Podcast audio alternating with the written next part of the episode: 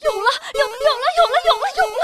啊，有什么了？哎，网易新闻客户端也有大招的声音了。你看这个，轻松一刻青岛话版，在青岛私家车电台和网易新闻客户端同步播出。而且是一个有节操的节目，不管你信不信，我是不信。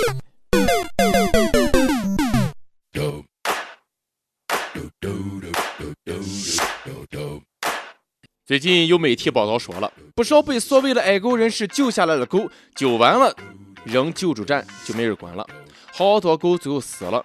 什么叫爱狗人士？就是把狗换个方式处死吗？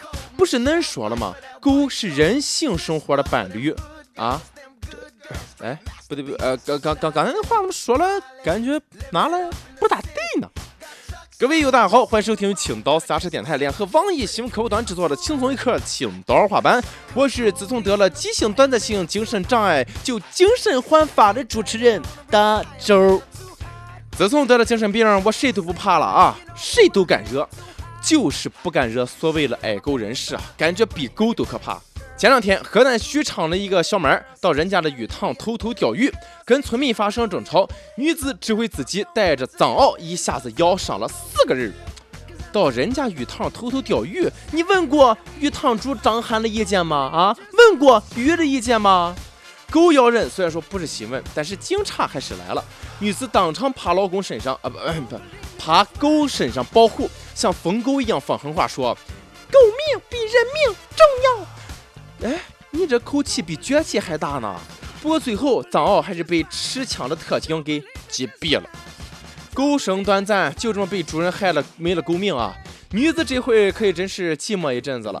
可惜了一条好狗啊！这只藏獒生的最大的错就是跟了一个这个无耻狂妄的女主人，真的认栽了，没办法，人长狗屎。这个小妹不作，狗也不会死。这下好了，要了他的狗命，藏獒估计气疯了。你这个猪队友！坑死我了！中华女子多气质。前两天，辽宁一个精神病女子突然爬上临时的舞台，当众脱衣开闹，大声喊：“别挡镜头，耽误我拍戏！”哎呦我的妈呀！你这拍啥戏这是啊？还得脱衣服？AV 啊！警察来了，一看，我的妈呀！啊，拍的还是裸戏呢，也没法上手啊！非常机智的喊了一声 “cut” 啊，演的很好，收工。这句话挺好使，女子当场把衣服穿上了，民警听入戏了，还劝旁边围观群众说：“行了，杀青了，大家散了吧。”这是啊，人生如戏，全靠演技。其实这时候吧，最怕的就是围观群众太配合，倒不是怕有人问哪来领盒饭，就怕你刚喊完 cut，那边大哥来一句 action。这年头当条子太不容易了，得十八般武艺，样样精通啊！不但要勇敢，还得要机智，会脑筋急转弯，还能当导演。问下这位浑身都是血、浑身没衣服的小妹儿，穿好衣服后说点什么没有啊？有没有问导演晚上哪个房间潜规则我？现在这精神不正常人吧？怎么说这么多呢？前两天江苏一个男的突然翻进一家医院的收银台，抢走了上万现金。据说是小这个男的吧，当天到医院看病，突然觉得自己可以隐身，然后就动手抢劫了。收银员当时当当当当当场都是看傻眼了。这这这什么情况啊？不是听这症状吧？我觉得这男的应该不用负法律责任，说自己有精神病就行了。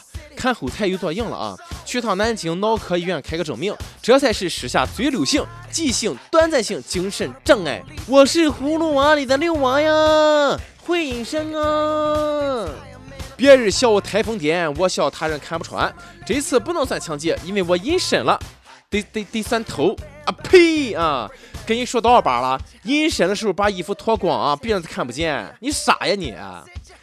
无形的装逼最为致命。这男的吧，确实得去医院好好瞅瞅了，吃点药啊。你说你这个掩耳盗铃的，是不是智商隐身了？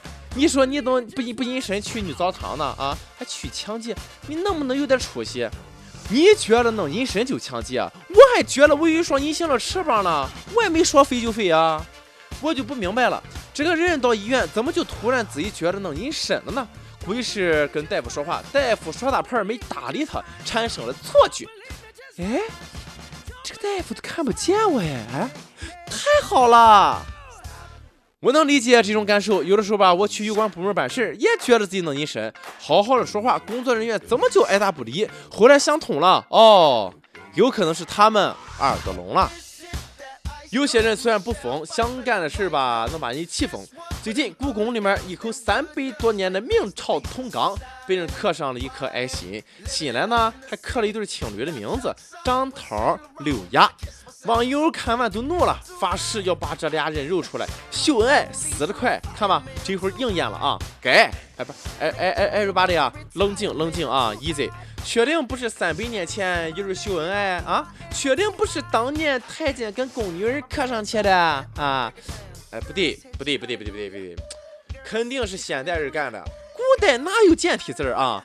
文物上刻字必须把这两人找出来，损坏文物事小，到处秀恩爱虐单身汪事大。想当年，齐天大圣孙悟空孙猴子就因为在五指山刻了到此又，被判了五百年。你说这人怎么不长记性呢？秀恩爱分得快，也不知道这俩人现在还是不是情侣了。在故宫刻字儿，那俩真是不怕故宫里面的几百个冤魂阴气给诅咒了啊！在文物上刻算怎么回事？买块木木本啊，哎，怎么刻怎么刻，直接把名字刻到彼此的脸上，弄个刺青才算真爱啊，更刻骨铭心啊！人过留名，雁过留声，这两个人吧，原本是想把名字刻在大缸上，名垂千古，没想到却遗臭万年了，留下永垂不朽的骂名。臭名远扬，这会儿长记性了吧？感觉精神不正常人脑洞都是有点大的。不过脑洞再大，你打得过印度人吗？印度总是发生各种强奸案，有当地的政客觉得吧，这错不在印度，说中国的炒面会导致激素平衡，唤醒体内的性冲动，炒面就这么赤裸裸的躺枪了。真是万万没想到，炒面还有壮阳催情的功效呢！晚报六块钱的麻辣烫啊，比伟哥都好用。以后还用什么印度神油啊？赶紧吃盘神油拌面压压惊。啊子，突然间能理解为什么这句常说的话会被人想歪了。哎，饿不饿？我下面给你吃。吃你妹，臭流氓！阿三哥呀，阿三哥，开挂的民族就是牛啊，总是能带给人各种欢乐。屁股长歪了，怪马桶。中国炒面就这么被印度政客赤裸裸的强奸了。小声说，其实我偷偷用过印度神油，那玩意儿根本没用。后来我才知道，哦，印度神油是外用的，不是内服的。好了，到了每日一问了啊，你有神经病吗？你见过哪些神经病？跟我们分享一下啊，你见过的奇葩神经病。